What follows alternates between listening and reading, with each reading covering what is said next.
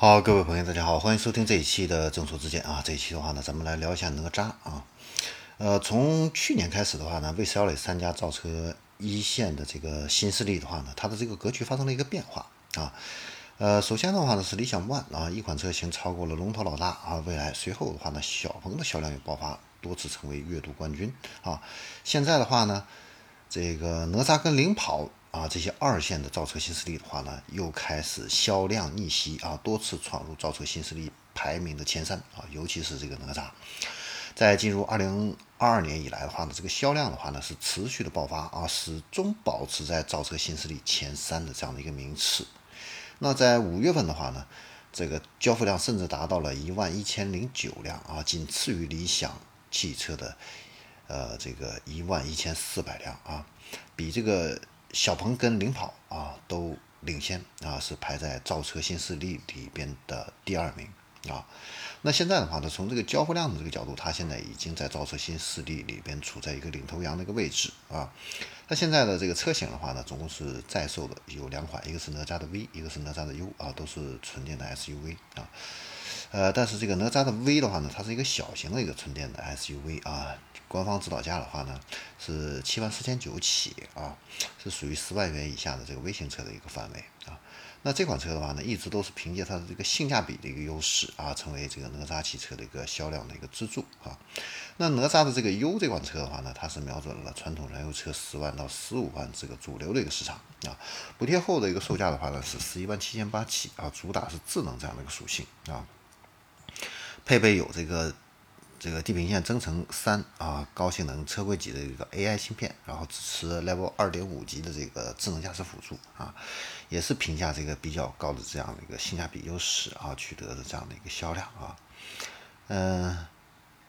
我们来看一下啊，就是从四月份的这个交强险的这个数据的话呢，哪吒的这个 V 的话呢销量的话呢是五千辆啊。排名在新能源车型的第十二位，哪吒 U 的话呢是三千八百辆，是排名在第十八位啊。这个销量的话呢是比小鹏的 P7 和 P5 都要高的啊。那排名在前二十的这个车型里边啊，哪吒汽车的话呢是为数不多的旗下两款车型啊均上榜的这样的一个整车企业之一啊。呃，但是这个性价比策略成功只能依靠于这个很强的这个成本控制能力啊。呃，应该说是确实不容易。但是如果我们看手机市场这个发展的一个经验来看的话呢，啊，这个性价比的话呢，能够短期的啊获得这个销量上的一个成功啊，但是却使这个一定程度上会使这个品牌进入性价比的一个陷阱啊，这个放缓这个品牌向上的这样的一个发展路径啊。所以呢，也正是这样一个原因啊，哪吒的话呢。推出了这个钥匙版啊，那这款钥匙版的话呢，就是它向高端品牌进军的这样的一个号角啊。那目前的话呢，现在造车新势力里边啊，这个现有车型均售价均价的话呢，是在三十万以上的，一般就是蔚来跟理想了啊。那小鹏的这个定位相对较低一些啊，高端车型 P7 目前的一个售价的话呢是二十三万九千九起啊。那 P5 跟 G3i 的话呢，都是二十万元以内的啊。那哪吒的话呢，它现在这款车型呢，它的一个售价啊是三十三万八千八啊。那这个价格的话呢，可是一下子就进入了一个高端的一个门槛啊。那它提供的是增程和纯电两种动力的这个类型啊。然后纯电的续航里程可以达到六百五十公里啊，这也是一个不错的一个呃里程啊，基本上是解决了这个里程的一个焦虑这一块啊。那这款车的话呢，有什么亮点？我们一起也来看一下啊。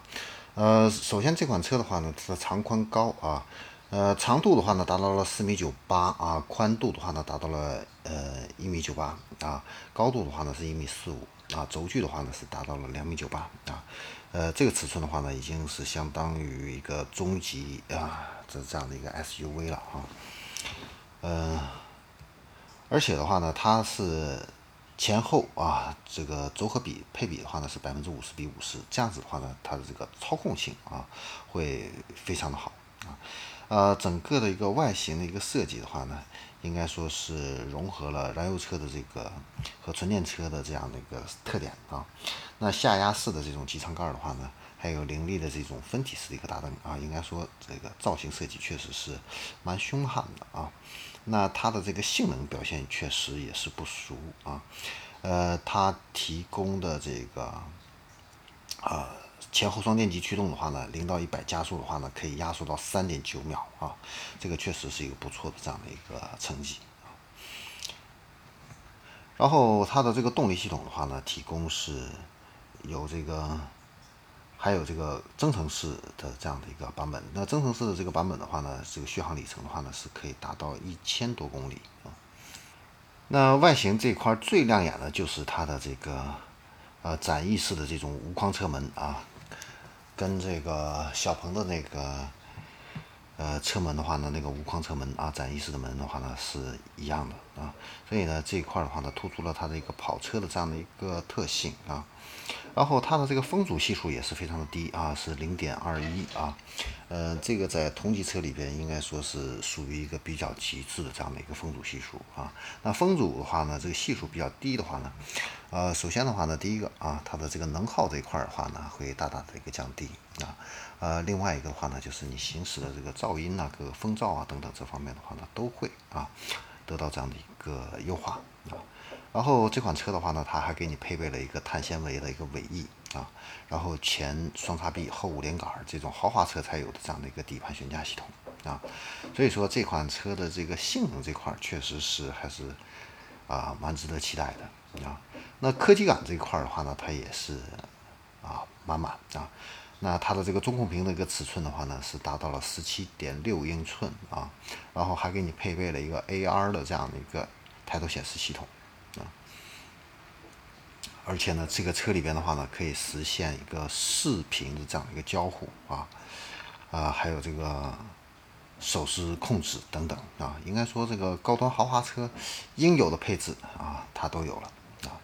那它的这个音响的话呢，是给你配备了二十一个扬声器的这个浩宇声场系统啊，最大的一个输出功率的话呢，也达到了一千两百千瓦的话啊，呃。而且的话呢，它的这个后排的一个座椅还可以靠背，还可以电动调节八度啊，可以让你舒舒服服的躺在后排啊，听着音乐，享受你的这样的一个旅程啊。那智能驾驶辅助这一块的话呢，它也是毫不含糊啊，是配备了呃激光雷达啊，呃还有这个 Top Pilot。这个三点零跟四点零两种这样的一个方案的一个选择啊，其中这个四点零这个方案的话呢，它有两颗固态的激光雷达，十一个摄像头啊，呃，十二个超声波的一个传感器，五个毫米波雷达啊，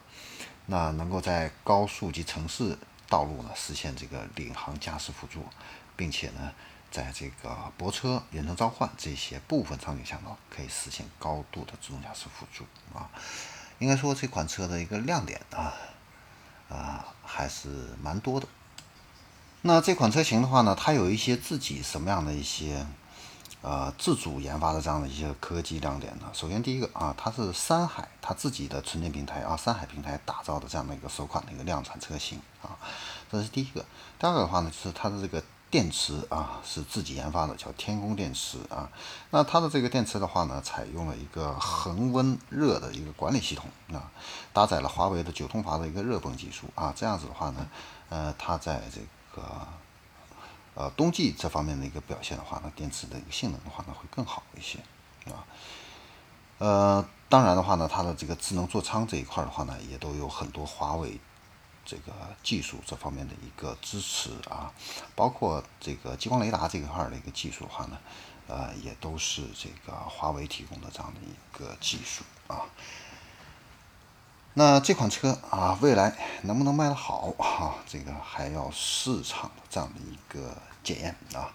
好，这里是正说之见啊，我们这一期的话呢，关于这个呃哪吒啊，就先聊到这里，我们下期再见。